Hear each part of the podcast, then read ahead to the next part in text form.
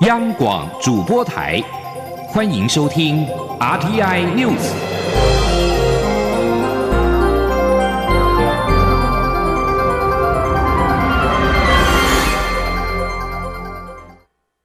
各位好，我是主播王玉伟，欢迎收听这节央广主播台提供给您的 RTI News。今天是二零二一年二月六号，新闻首先带您关注台美关系。台美经济繁荣伙伴对话架构之下，台美双方在五号举行的第一场供应链合作前景线上座谈，锁定半导体供应链谈未来合作。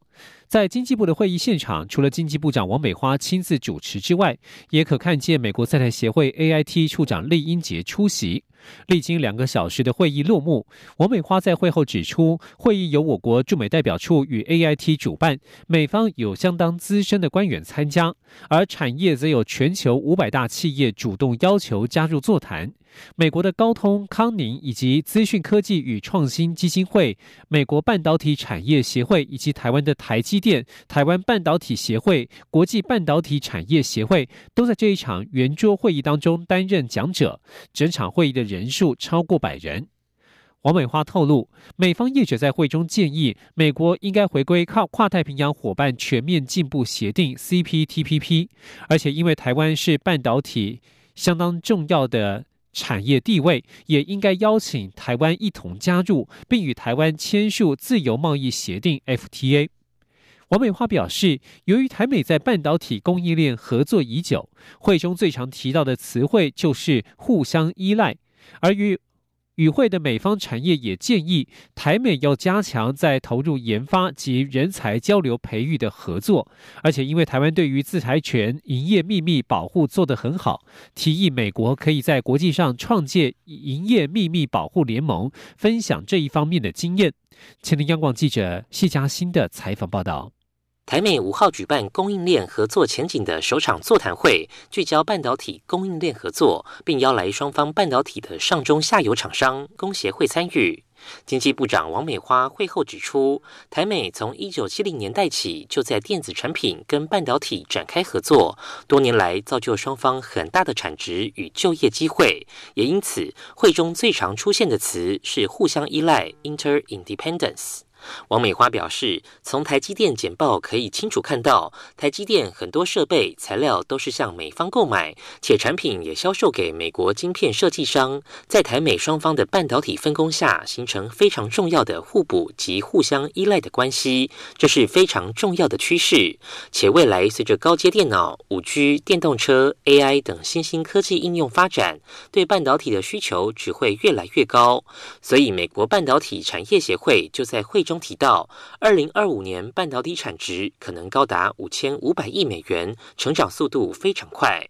王美花还说，会中美方产业界建议台美要加强在研发及人才交流培训的合作。同时，台湾因为重视制裁权、营业秘密保护，让半导体得以蓬勃发展，因此还建议美国在国际上设立营业秘密保护联盟，分享彼此的做法与经验。他说：“哦，康宁在提到台湾在 IPR 的保护做得非常好，那所以也是康宁在台湾一直有在加码投资的情形。他觉得在这一些高科技产业里面，营业秘密的保护是非常非常重要的。要大家应该是不是国际上有一些营业秘密保护的联盟，然后来分享。” best practice 最佳的这个案例或者是操作情形等等。王美花也透露，美国高通公司在会中简报时提及未来五 G 发展的内涵，其中五 G 开放架构 Open RAN 的发展看起来台美有合作潜能。至于外界关注是否触及车用晶片议题，王美花回应，主轴是谈半导体供应链合作，没有谈到车用晶片议题。不过会中美方及美国产业都有针对台湾的协助表达感谢。中央广播电台记者谢嘉欣采访报道。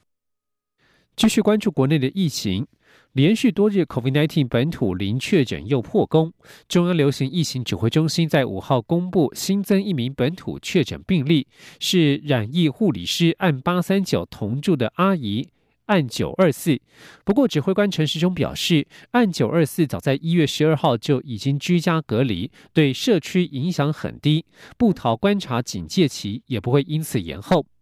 陈时中认为，布桃群聚事件发展至今，目前情况乐观，都按照原定的方向与目标在进行当中。等到所有接触者检验结果都出炉之后，布桃要到农历年之后才会步入正常营运。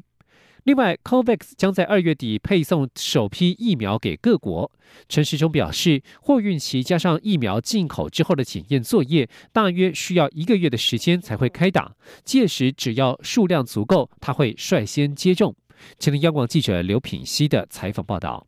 ：COVAX 第一波疫苗配送名单出炉，台湾将与五到八个 WHO 非会员国分到共一百三十万剂 AZ 疫苗，详细数量尚待通知。对于台湾为何选择 AZ 疫苗而非辉瑞 BNT 疫苗？疫情指挥中心指挥官陈时中五号下午在疫情记者会中表示，台湾当时有向 COVAX 付较高的费用，所以具有疫苗选择权。当初台湾表达接受 mRNA 的疫苗，也表明要辉瑞 BNT 疫苗，但 COVAX 第一批配送的疫苗就是 AZ 疫苗，台湾也愿意接受。而且 COVAX 第一波分配给 WHO 非会员国的 AZ 疫苗是韩国厂。陈时中指出，目前机关署正在进行疫苗紧急输入的申请程序，疫苗进口后也必须做检验，相关作业都在紧锣密鼓的进行中。COVAX 大约二月底会开始配送，货运期加上进口后的检验流程，差不多需要一个月的时间才会开始接种，所以台湾还有时间参考世界各国施打的状况以及相关期刊的报告，进一步调整施打计划。陈时中说，疫苗优先施打对象为医护人员，但目前并没有强制接种。至于届时是否会带头接种，他表示只要量够就会先打。那第一个就是说，如果量非常足哈，哦，就后面仓库放得满满的哈，那我大概就会先打哈。哦，那如果这量不太够哈，那我大概会晚打了。好，那如果量虽然少，可是又打不完呢，快过期了，那我会打了。陈时中并表示，根据指挥中心日前做的最新调查，愿意接种疫苗的比例仍是百分之六十五左右。但不愿优先施打的人从百分之八十降为百分之六十几。他认为主要跟世界陆续开打疫苗以及布逃事件有关，提高了接种意愿。但可能这波疫情过后，民众的施打意愿又会降低。毕竟这都是动态发展。央广记者刘聘熙在台北的采访报道。继续关注台湾的外交动态，盖亚纳共和国片面决定。终止设立台湾办公室协议，并传出是出于中国方面的施压。我副总统赖清德在五号受访时表示，中国国家主席习近平日前才表示，中国不会恃强凌弱，此事如同重重打了习近平一巴掌。他并且批评中国以人命当作筹码，大玩政治暗黑游戏，国际社会应该同声谴责。前天记者欧阳梦平的采访报道。盖亚纳外交部宣布终止与台湾签署设立台湾办公室协议。由于中国在这之前允诺将捐赠盖国两万剂中国国产疫苗，被推测中国借疫苗施压，也是造成盖国转向的原因之一。副总统赖清德五号下午到桃园访视老人长照中心，在受访时被问到对盖亚纳台湾办公室破局一事的看法，他认为这如同重重打了中国国家主席习近平一巴掌。他说。不久前，中国国家主席主席习近平才向国际社会承诺，中国绝对不会恃强凌弱。习近平也反对啊，任何一个国家靠割靠割破出拳头大来决定事情。盖亚纳事件呢，刚刚好重重的打了习近平一巴掌。那我也非常期待盖亚纳事件能够让国人，特别是对中国人抱有幻想的国人。能够清醒。赖副总统表示，武汉肺炎肆虐全球，中国却不思检讨改进，与国际社会合作，共同抗疫，却利用人命作为筹码，大玩政治的暗黑游戏。国际社会应该同声谴责，台湾也绝不会屈服。只要团结，就一定可以面对各种压力。中央广播电台记者欧阳梦平采访报道。虽然在外交上遭到打压，但是台湾的软实力却吸引了不少的人才来到国内工作。国发会在五号举办外国专业人才延揽及雇用法实施三周年暨就业金卡合卡两千张的庆祝会，不但在现场颁发了第一千九百九十八、第一千九百九十九以及第两千张的就业金卡，也邀请了持卡人，包括前音乐剧歌剧魅影主唱保罗怀特利，以及百老汇歌唱家夫妻档美国籍的杨。陈伟等人演唱，让现场是充满了相当丰富的艺文气息。青年记者杨文军的采访报道。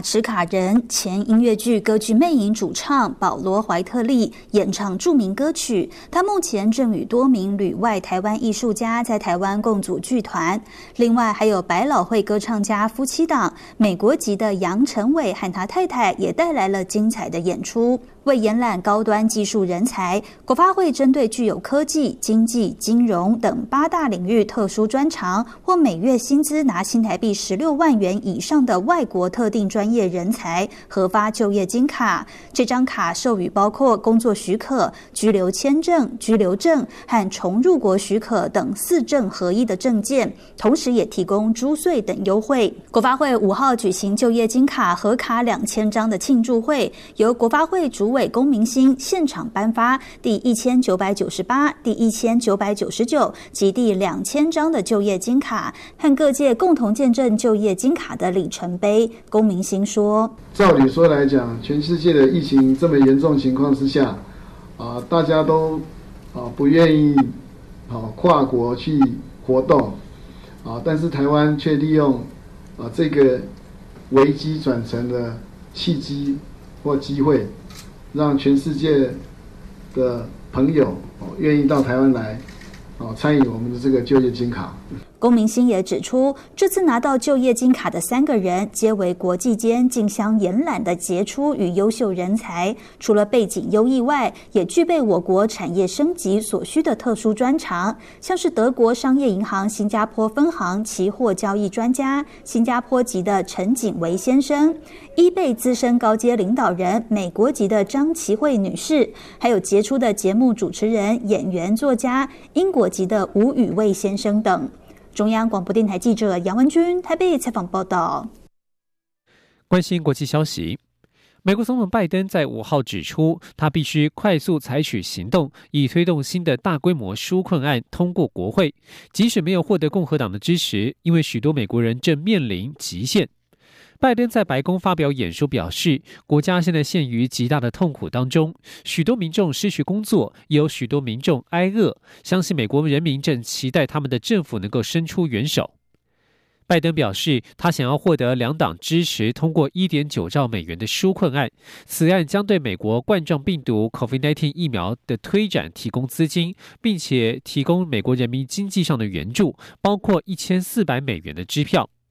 另外，拜登政府在五号也宣布，美国国防部五角大厦已经批准派遣一千一百名现役军人开始协助疫苗接种的工作。在国际形势方面，俄罗斯将瑞典外交官驱逐出境，原因是这名外交官曾经在圣彼得堡参与声援反对派意见领袖纳瓦尼的游行活动，而其他遭到莫斯科当局驱逐出境的，还包括了波兰和德国的外交官。瑞典外交部对此表示，观察驻在国的政治发展是外交官的重要任务，对这一次游行进行观察是外交官的职责。瑞典晚报报道，目前外交部已经证实有外交官遭到驱逐的消息，但是尚未掌握游行的细节以及何时必须出境的讯息。瑞典外交部长林德在本周稍早才结束拜访莫斯科的行程。林德此行以欧洲安全暨合作组织主席国的代表身份出席，包括讨论包括女性议题、和平安全议题，并且针对组织境内在乌克兰、白俄罗斯的冲突问题。林德也对俄罗斯对和平集会及新闻工作者的暴力等等提出了批评，并且呼吁莫斯科释放反对派领袖纳瓦尼。这里是中央广播电台。无限的爱向全世界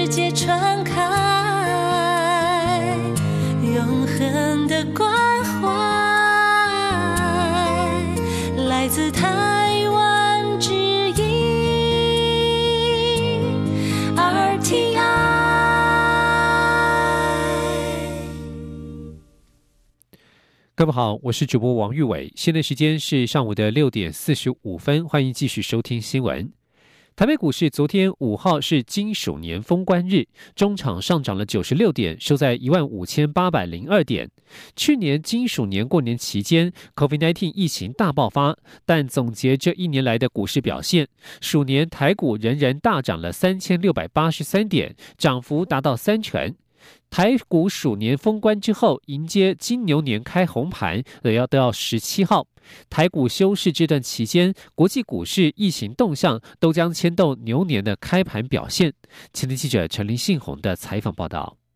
台股鼠年封关，由于将休市长达七个交易日，五号表现较为观望。尽管盘中大涨超过两百多点，来到一万五千九百点之上，但担忧年假期间，包括国际政经情势，甚至是疫情变化，再加上去年就是在农历年节长假爆发 COVID-19，因此投资人操作保守，逢高又见出脱持股的卖单，使得台股中场涨幅收敛。不过仍以上涨九十六点，涨幅百分之零点六。一收一万五千八百零二点封关，成交量略缩为新台币两千八百零四亿。国泰政企顾问处经理蔡明汉说：“，这个假期前市场还是呈现比较观望的气氛，那导致量能是持续的萎缩。因为这个大家都只有小小幅的变动，比如说小买或小卖，但大家都不敢有大幅的一个动作，因为大家都不知道这一这接近两个礼拜的时间，国际之间会发生什么样的现象。”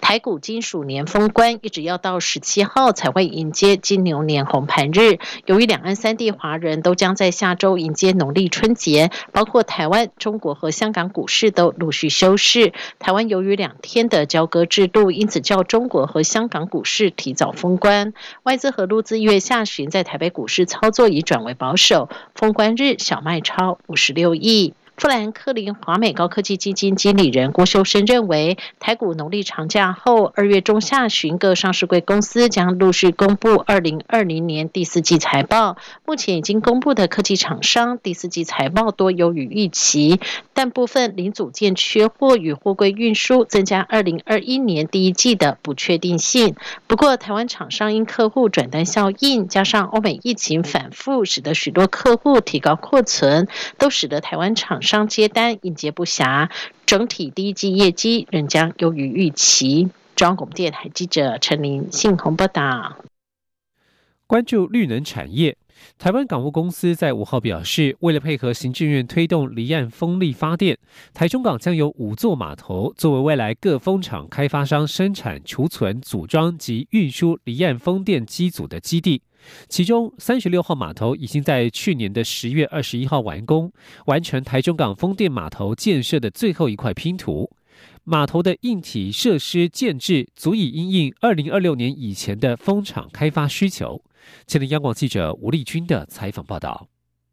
行政院计划在二零二五年打造台湾成为亚洲绿能中心，并以台中港作为发展离岸风力发电的重镇，希望在二零二五年达成五点七 gigawatts。装置容量的目标。为此，台中港自二零一八年十二月起，陆续建制五座重建码头，包括二号、五 A、五 B、一百零六号及三十六号码头，作为未来各风场开发商生产、储存、组装及运输离岸风电机组的基地，并于去年十月二十一号完成最后一块拼图。台中港务分公司主任。秘书张文英五号表示，三十六号码头斥资新台币十一亿五千万元，总长三百四十公尺，码头岸间三十八公尺，并且具有三大特色，包括水深跟一百零六号码头一样。都是五座离岸风电码头最深的，同时还有长两百九十公尺的重舰段，以及长五十公尺的超重舰段。另外，为了满足自升式船舶的需求，还在海床填充了四公尺厚的石料。张文英说：“第一就是设计的水深呢是负十六公尺，第二个这个码头的承载力呢，包括每平方公尺四十。”吨以及每平方公尺二十吨。第三个是在码头船席一万一千两百平方公尺的范围内施作海床加固的工程，使得风机安装船在进行装载作业的时候，能够达到每平方公尺九十吨的承载需求。此外，目前台中港三十五、三十六、三十七号码头后线约有三十五公顷的土地，已由沃旭能源公司承租，进行风机材料输入及组建输出风机组装基地，逐步落实绿色家园的目标。中央电台记者吴丽君在台北采访报道。关注司法焦点。大法官作出释字第八零一号解释，刑法规定，无期徒刑裁判确定前未超过一年的羁押日数，不算入无期徒刑假释的已执行期间，即日起失效。法务部在五号表示，将全面重新计算无期徒刑收容人的执行期间。法务部表示，尊重释宪结果，将就相关宣布违宪的规定进行后续的法制作业。此外，曾经呈报假释遭驳回者，矫正机关也将重新核算执行期间。若有符合假释规定者，再行提报假释，以符合视线意志并兼顾无期徒刑收容人的假释权益。这起事件案起于一名许姓男子于二零零一年之间涉犯杀人罪，最高法院于二零零三年间判处无期徒刑确定，入监执行至今。将焦点转到国际间关注病毒溯源的调查。世界卫生组织五号表示，国际专家在中国大陆武汉病毒溯源问了大量的问题，但是每一个答案又衍生出更多的疑问。未来将由国际与中国专家一起撰写报告，但预告这一份报告无法给出所有的答案。世界卫生组织 WHO 国际专家小组正在武汉进行 COVID-19 的溯源工作。流行病学家范科霍夫表示，目前国际专家小组已经实地访问武汉的医院、疾控中心以及武汉病毒研究所的实验室。他们与中国科学家有建设性的对话，问了大量的问题，但是每个答案却又衍生出更多的疑问。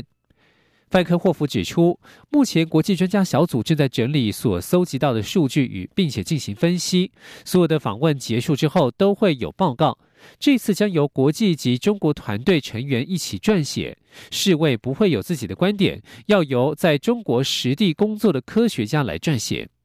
他表示，关于溯源工作的各项研究都正在展开，但是这些研究是起点，需要进行更多后续的研究，所以这一份调查报告无法给出所有的答案，因为这是不可能的，也不是世卫的初衷。世界卫生组织会提供访问之后的概要报告，包括早期研究的结果，待报告完成之后就会公布。自全球于去年初爆发 COVID-19 疫情大流行以来，各国学校政府的封锁措施，许多导致许多学生被迫停课，导致全球估计有八亿名学生的学习遭到严重的干扰。疫情也凸显出了数位差距，贫穷学生无法在家透过网络进行远距学习。在 COVID-19 疫苗问世之后，现在或许是重新考虑开放学校，让学生返校进行面对面学习的时机。请听以下的专题报道。一起听世界，欢迎来到一起听世界，请听一下中央广播电台的国际专题报道。二零二零年，全球遭遇了二零一九年冠状病毒疾病，也就是 COVID-19 疫情大流行的冲击，也导致各国为了要遏制病毒的扩散，实施严格的封锁措施。其中，对教育伤害最大的就是关闭学校，也导致全球有无数的学生他们的正常学习遭到了中断。而根据联合国教科文组织的一份报告。在过去一年，COVID-19 疫情大流行当中，全球有超过八亿名的学生，大约是占了全球学生人数一半以上，他们的学业持续的受到严重干扰。而报告指，这些学生获得面对面授课的机会，因为封锁措施完全中断的时间，去年平均大约是有三点五个月。根据加拿大广播公司的报道，在这一些因为疫情中断学习的八亿名的学生当中，有超过四点五亿的学生，他们因为家里面缺乏网络还有相关的设备，所以是被排除在网络学习的大门之外。联合国教科文组织教育助理总干事贾尼尼他就说，这些学生的学习被远远的抛在后面，同时他说，他们正面临疫情大流行的阴影。至于在东亚以及太平洋地区，联合国教科文组织是估计学校因为疫情被迫停课，影响了超过有三点二五亿的学生。虽然去年夏天疫情趋缓的时候，东亚以及太平洋地区大部分国家重新开放学校了，但是学生的学习仍然经常的受到疫情影响。平均而言，学童几乎每隔一天就会缺课一次，甚至在菲律宾。整个二零二零年，大部分的时间学校一直是关闭的，而印尼大多数的学生也遇到类似的情况。因此，疫苗问世可以说是对学校的重新开放开启了机会。虽然新一波疫情现在仍然冲击各国，但是在全球各大药厂以及生技公司，他们快速的研发了多款的 COVID-19 疫苗，而且陆续问世之后。医疗专家预期应该可以控制住疫情，同时让学生的学习能够回归正轨。欧盟驻泰国的大使塔皮奥拉，以及联合国儿童基金会的东亚以及太平洋区域的主任赫尔肖夫，他们在日经亚洲评论上面共同的撰文是表示，现在应该是重新思考让学生重返学校面对面学习的一个好时机。同时，他们也说，维持学校开放的好处是远大于关闭学校的成本。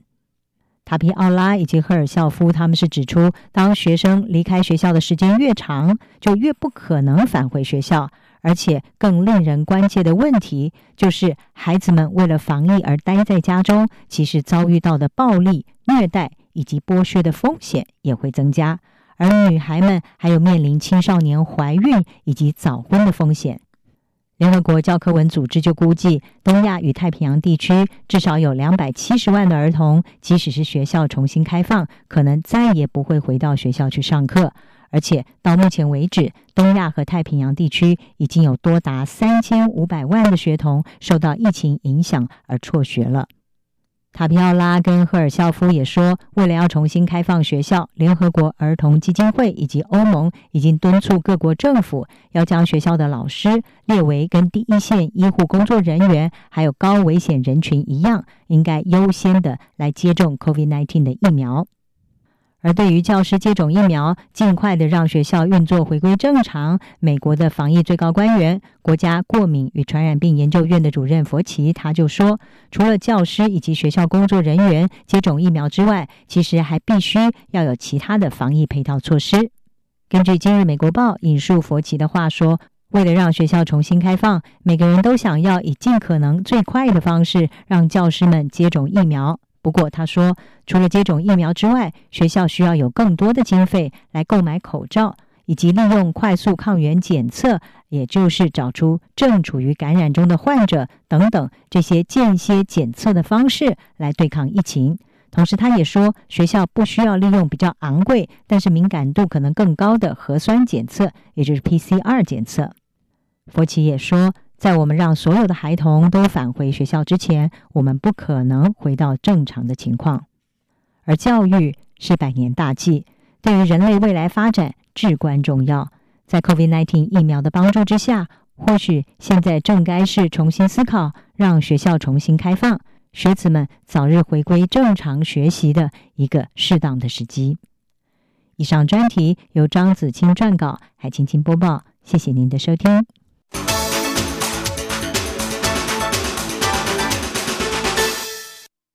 以上新闻由王玉伟编辑播报，这里是中央广播电台。